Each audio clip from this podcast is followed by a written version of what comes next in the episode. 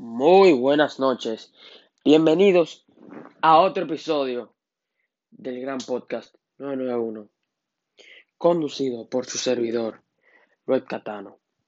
Bien, en este episodio hablaremos sobre, sobre noticias en el mundo automovilístico, sobre carros nuevos y de por qué hicieron esos carros nuevos. Bien, empecemos. Primero, em, la, la, famosa Toyota Land Cruiser. Eh, le sacarán una caja nueva. La famosa Toyota Land Cruiser, la cual fue por primera vez construida en el 1951. Le sacarán una caja nueva. Esta caja nueva vendrá para el 2021. Será un poco diferente, pero al final, o sea, le cambiarán algunas cosas, pero al final va a ser la misma jipeta cuadrada que vemos hace tiempo. Yo no me lo encuentro mal, ya que para mí es una de las jipetas más lindas que hay, entonces me lo encuentro bien. Muy bien, eh, para el 2021 vendrá con menos lujos y más off-road, dígase.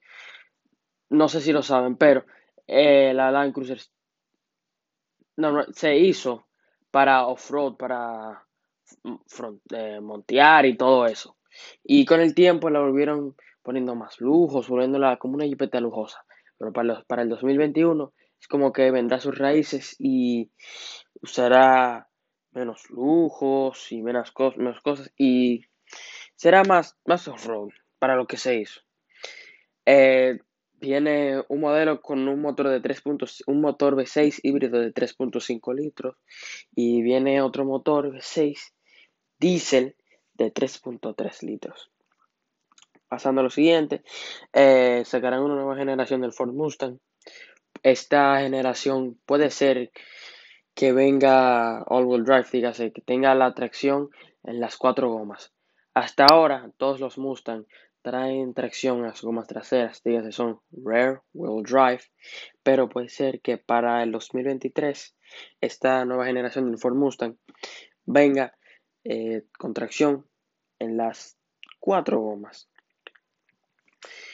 Muy bien, continuando, eh, habrá, sacarán un nuevo Mazda 2 eh, para el 2022, pero lo que pasa con este Mazda es que es como un es como un Toyota Yaris pero Rebadge, dígase, que ellos agarraron y quitaron todas las, todos los signos donde dice Toyota, todos los sitios, le pusieron Mazda.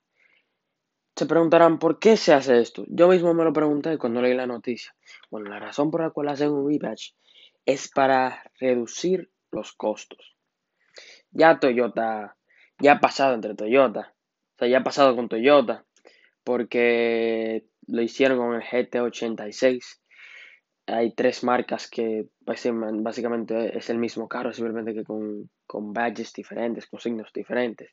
Está Toyota con el GT86, está Subaru con el BRZ y está Scion que, deme un minuto, el Scion se llama FRS, FRS. Al final el carro es igual,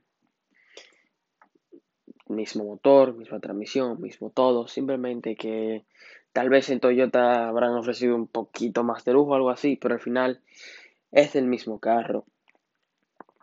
Continuando entre otras noticias, Porsche anunció que ellos están trabajando en un e-fuel. ¿Qué es eso? es un e-fuel? Bueno, e-fuel es como un es como una gasolina para una gasolina pero que contamina menos. Y supongo que esto están haciendo esto en fin de que perdóname de que al final el, no tengan que electrificar perdón no sé cómo se dice electrificar creo que se dice eh, su famoso 911 el único problema con el e-fuel es que uno bueno Porsche dijo que ya lo hicieron algunos exámenes en, en, cuatro carros de ellos. Ellos no explicaron exactamente en cuáles modelos, pero que ellos hicieron exámenes en cuatro modelos de ellos. Ahora, el problema del eFuel es que es mucho más caro el eFuel. Pero ellos dijeron que ellos van a tratar de llevarlo a de 10 a 2 dólares por galón, lo cual yo me lo encuentro, que le digo, me lo encuentro muy bien. Y con eso es todo. Muchas gracias por escuchar mi podcast. La relación que tiene este episodio es que gracias a, a este episodio Muchos, incluyendo a mí, tienen más conocimiento sobre el mundo automovilístico y tal vez ahora les gusta después de escuchar este podcast. Muchas gracias por escucharme. buenas noches. Me despido. Luet Catano.